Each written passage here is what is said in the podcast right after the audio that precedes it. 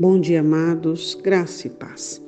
Que hoje você tenha um dia muito abençoado pelo Senhor e que a comunhão com o Espírito Santo seja algo operante e eficaz sobre a sua vida, te ensinando como viver seus dias sobre essa terra, remindo o tempo, porque os dias são maus. Hoje nós vamos meditar numa mandamento, né, da palavra de Deus, uma fala do apóstolo Paulo em Colossenses capítulo 3.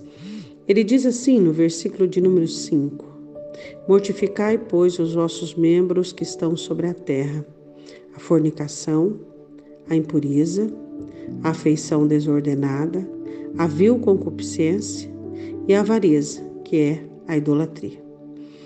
É, nós sabemos que antes, quando nós estávamos no pecado e não conhecíamos a salvação em Jesus Cristo, tudo aquilo que existe em nós, que foi criado para glorificar e honrar o nosso Senhor, todos os nossos sentidos e todas as faculdades da nossa alma, todas as potências que antigamente eram usadas para o mal, para o pecado, para servir a carne, hoje são totalmente, são totalmente convertidas ao serviço do Senhor. Então, essa ordenança, quando devemos entender que a mortificação é, de tudo aquilo que existe dentro de nós é uma prática contínua, né, de uma abnegação, de uma renúncia diária, todos os dias, onde vamos matar a fonte de cada um destes pecados. Os pecados que ele fala é a fornicação, que é o sexo, né? A prática sexual fora do casamento. Ele fala sobre a impureza, todo tipo de impureza, todo tipo de contaminação, quantas contaminações por meio da tecnologia têm estado na presença e na vida de muitas pessoas. Ele fala da afeição desordenada, que é esse apego exacerbado que as pessoas têm às outras pessoas, às coisas, à vida.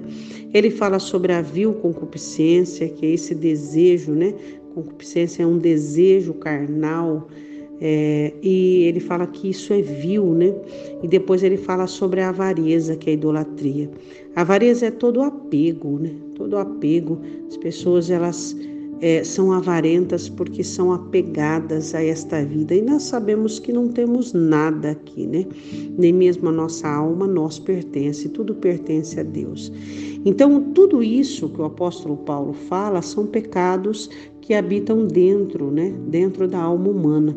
E como vamos nos livrar de todos esses pecados, né? Todos esses pecados que pelos quais ele diz no versículo 6 vem a ira de Deus e esses que praticam são filhos da desobediência. No mesmo texto ele recomenda que nós pensemos nas coisas que são de cima, nas coisas que são do céu e não nas que são da terra. Então nós como cristãos, nós precisamos entender que a mortificação, que a renúncia, que é a morte, que é a abnegação, que é a confissão, que é a oração, e que dia após dia vamos, né, entendendo e compreendendo e abnegando e nos santificando, é um processo contínuo do Espírito Santo de Deus em nós.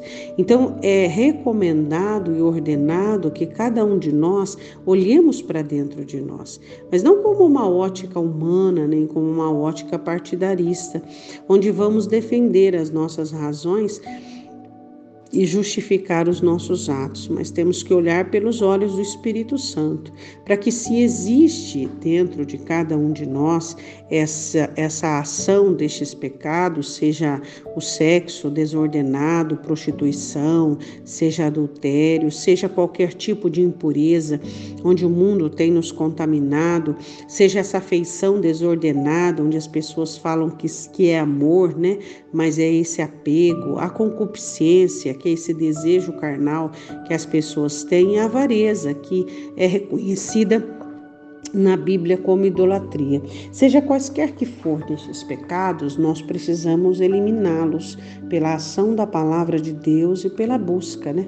Busca pela prática da palavra. Oremos, Pai, em nome de Jesus. Nós queremos ter uma vida santificada diante do Senhor. E se houver, ó Deus, a raiz destes pecados e a prática, que o Senhor venha trazer o seu convencimento, o convencimento do Espírito Santo para que haja um abandono genuíno, ó Deus, dentro de cada coração. Deus, que nenhum de nós tenhamos essa afeição, que nenhum de nós sejamos idólatras, que nenhum de nós saiamos, ó Deus, da tua presença, debaixo da tua sombra, por meio da prática do pecado. Nós te pedimos em nome do Senhor Jesus Cristo, aquele que morreu na cruz do Calvário para nos perdoar e também para nos livrar do domínio do pecado. Em nome do Senhor Jesus. Amém? Um ótimo dia. Deus te abençoe.